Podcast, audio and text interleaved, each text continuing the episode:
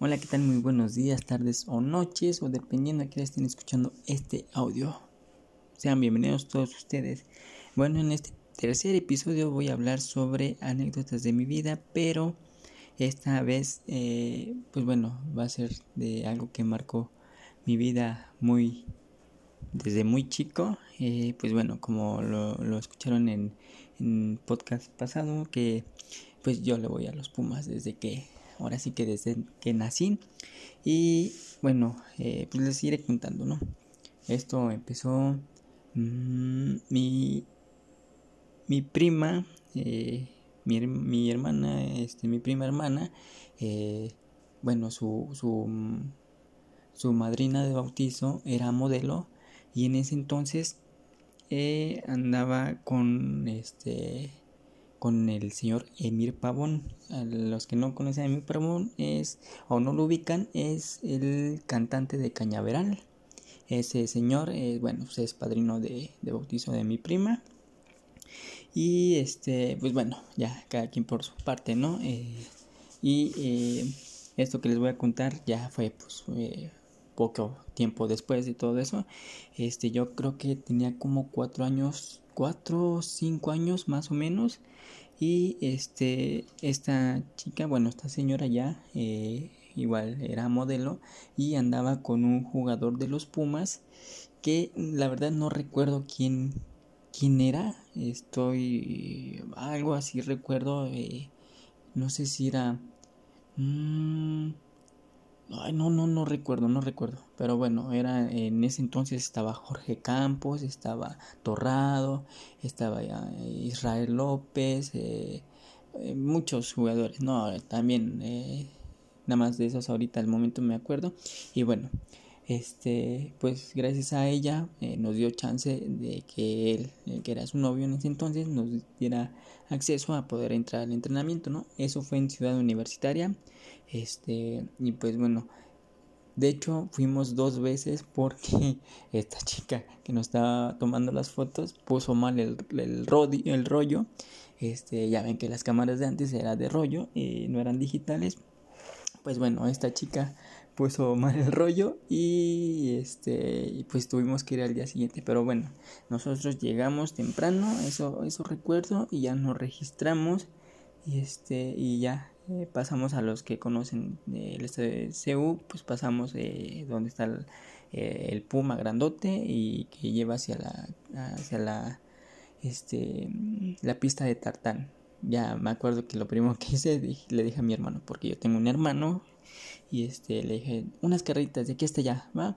Y ya este nos pusimos en marcas y ya salimos, ¿no? Corriendo y pues estábamos niños, todavía no Mm, yo digo que si, si eso me pasa ahorita en esta, a esta edad, que yo vaya a, CEU y, me dan chance, no, yo siento que me infarto, este, me muero ahí en, medio del, tartán de, la emoción, ¿no? La verdad yo soy muy apasionado al fútbol y más a mis pumas, no, no me pierdo ningún ningún este juego.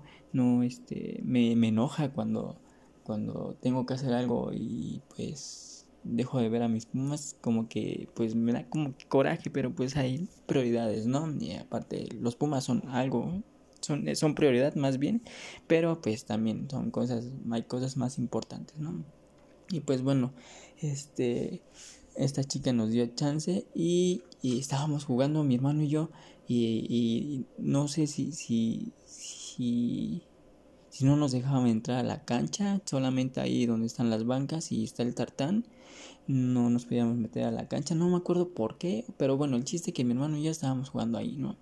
Eh, pues había balones, ahí nos fuimos a jugar mi hermano y yo, pero yo no, pues no asimilaba, ¿no? El, el estar eh, en ese lugar, este, pues yo, pues sí estaba emocionado, pero pues no, no tanto, o sea, pues era, pues un pues cualquier día, a lo mejor no, pues algo diferente porque pues estaba con el equipo que al que él iba, ¿no?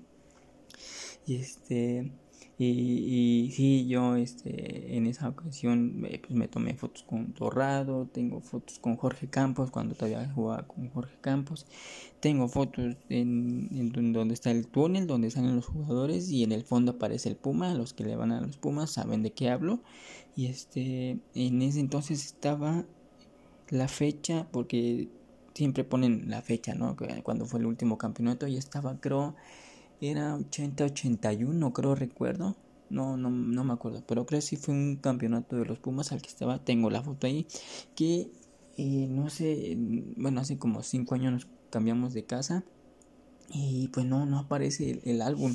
Eh, pues tengo ganas de, de tomarle fotos, ahora sí, a las fotos y, enviárselas a redes sociales gracias a, a la digitalización y a la, este, la tecnología para este, mandárselas al equipo a ver si, si me dan chance, este, pues que yo en un momento estuve ahí y volver a vivir. Obviamente ahorita no, este, y no quiero quemar ese cartucho porque, este, una, ya va a acabar el torneo, ya los jugadores se van de vacaciones, ya están por irse de vacaciones, y este, y por lo de la pandemia, no quiero regarla de que, este, aparte, pues no tengo el, el álbum aquí a la mano. Lo tengo que buscar súper bien. Ojalá y no, no se haya perdido. Este, no sé cuánto valga ese, ese, ese álbum, pero pues para mí eh, sentimentalmente pues este pues vale mucho, ¿no? Y pues bueno, eh, gracias a ella fuimos al entrenamiento y este y yo me acuerdo que, que, pues estábamos jugando y pues eh, entrenaban creo era como a las como a mediodía.